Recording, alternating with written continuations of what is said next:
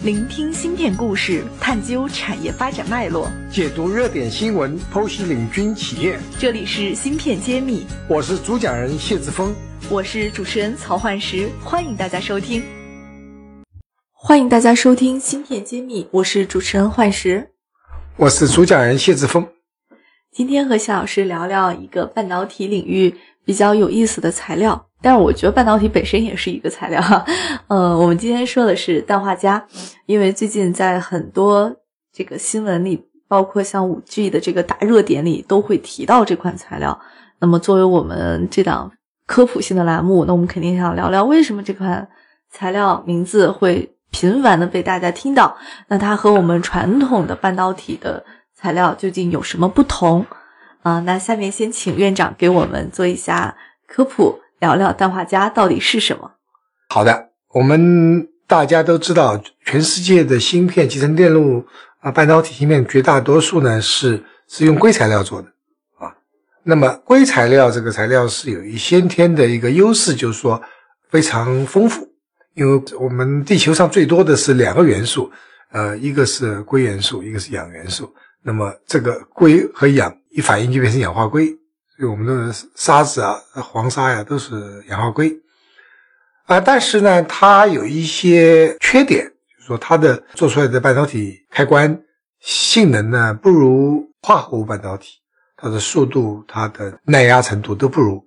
那么这类化合物半导体一般都说的是化学周期表上第三族和第五族的结合，叫三五族化合物。那么最有名的，现在用的最多的，其实叫砷化钾。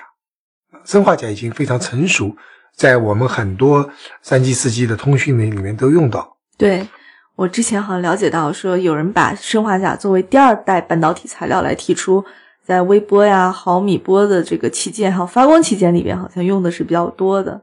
因为它的有一些性能可能是很好。对的，所以呢，现在外面有种说法叫第三代半导体，那么就提到了碳化硅和氮化氮化钾都是化合物半导体。那么，首先我要澄清一件事情，这里面有一个误区，就是说第一代、第二代、第三代好像是第二代、第三代比第一代更先进，啊，这实际上严格说是第三类三种不同的技术，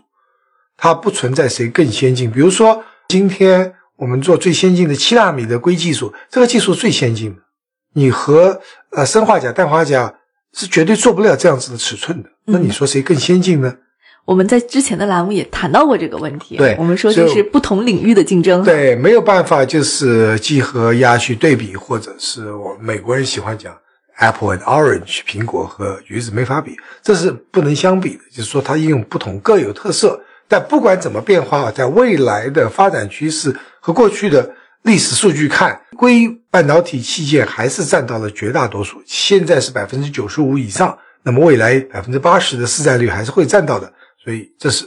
第一类半导体是百分之八十、百分之九十以上。那么第二类现在百分之五，那么第三代或者第三类呢，未来会有希望。那今天还没有广泛的市场应用，但它这个材料呢有非常好的特性，比如说它是就是宽带，这这个就能级这个啊，叫做宽宽带锡，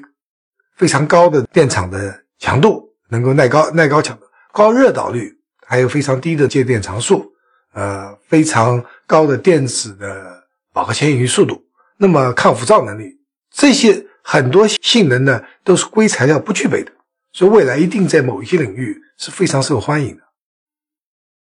嗯，所以我们现在聊到五 G 也好，还有像最火的一些前沿的场景也好，您觉得什么情况下氮化硅会能得到应用？然后这个距离到底还有多远？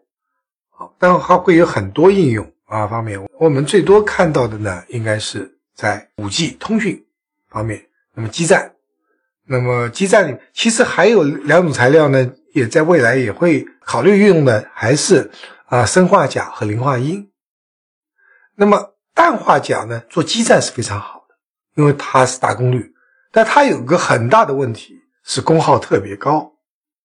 所以实际上，氮化钾是不适合在手机里用的，这一定要记住。而手机里应用呢，现在砷化钾用的呢，下一代，我和过专家讨论过呢，认为磷化铟先会在手机应用，有砷化钾之后是磷化铟，不是氮化钾。氮化钾会在基站运用，因为它大功率，手机里受不了这样子的大功的的功耗那么高，或者是耗电那么高的。但是将来发展了，可以让它的漏电流或者是耗电量能够减低的情况下是可以的。今天这个水平是没办法用到手机里面去的。芯片揭秘栏目组现将每期音频整理成文字，并在公众号发布。想获取文字版内容，请关注公众号“茄子会”，更多精彩等着你。所以这里面我们还是要不要乐观说啊，未来我们手机里面全是啊氮化钾啊，我是呃从专家讨论中短期内不会看到，那短期内可能磷化铟是一个砷化钾之后的一个候选的材料。所以这里大家也要清晰的认到，很多打着五 G 热点的这个新闻，有可能也是有误传的哈。对，那氮化镓在什么领域可能会您觉得会更呃比较快呢？基站应用首先呢是嗯首先基站应用，嗯那么还有一些低端的应用已经在应用的，就是说我们现在呃充电都不耐烦嘛，就是要充一个小时、充两个小时，快充成为一个热门的话题。那么氮化镓已经在快充领域展示了它的那个特性，优良的性能啊、嗯很呃我们已经能看到氮化钾芯片在快充器件里面的这个大量使用。对这个最新的华为的公布的一些新的手机，都是说一个小时能充到百分之七八十，我觉得这个真的是很爽的。对，大家也当然也要注意安全，就是说我们这个能做的一定是大电流、高电压的呃一个运作。那么对于安全呢，我们还是要考虑。嗯、提醒大家一下，充电的时候不要用手机，这里面都是已经再三提醒的，中间有一些情况下是有安全隐患的。所以我我们懂科普哈，也也要注意一些 生活习惯。那么从您的角度上来说，氮化镓在未来的无人驾驶技术上会不会有一些可能性呢？那当然，我们在这个呃激光雷达方面的应用里面呢，氮化镓它这个做成的这样一个开关，我们叫场效应晶体管呢，和我们那个越传统的那个 MOSFET 比的话，那么它是有很多速度，开关速度要快十倍。那么这里面对我们驾车，你反应一定要快。我现在经常开到一半，我已经看到路要转弯了，那我们的导航还没反应，这就不行了。所以在未来的无人驾驶里面，它这个开关速度还是非常重要。那么我们用嗯氮化镓做的开关，绝对是有大有前途。嗯，所以氮化钾这种材料的话，这种普适的性能就会在这里面能到得到一个比较好的一个体现。对啊，它的速度是比现在有的技术要快太多倍了。那么这是我们的一种理想的器件。嗯，那么从这个角度上来说，我们也发现了一些新的材料的发明，对半导体的这个产业的进步，或者是我们应用场景的改变，会有很大的推进。您怎么来看这些材料的发明以及推进过程中的一些关键点，或者是可以值得注意的一些事情？就说我们技术发展一代代往下走的时候，实际上我们千万要注意，也就是要发掘新材料。因为比如说我们硅材料啊、走不下去的时候，就一定要想新材料。今今天的七纳米、十纳米、七纳米的硅材料技术已经用了很多新材料进去了。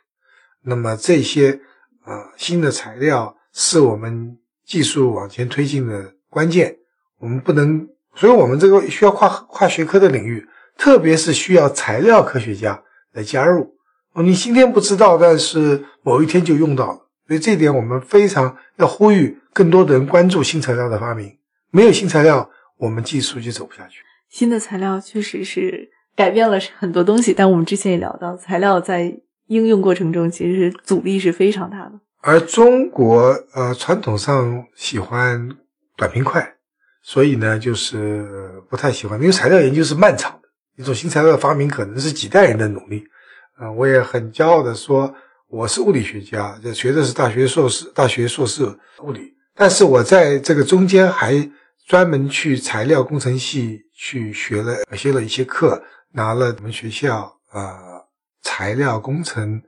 呃硕士学位，所以我就是知道这个材料的重要性。所以所以专门去跨界吧，从物理界、物理学科跨界到材料工程去学习。确实，他们做事的方法、思维方法、做事的方法、做研科研的方法和物理系学生是不一样的。跨学科交融现在是对非常重要。对对对，那个时候也没想那么多，但是总觉得多学多学一个一门一个学科，对自己未来发展有好处，那么确实今天回头想材料非常重要。好的，如果说收音机前面听我们这个栏目的小朋友，你如果以后在选择你本科和研究生甚至博士的方向的时候，不妨考虑一下跨学科的结合。那下本期栏目就是这样了，谢谢大家。好，我们下期再见。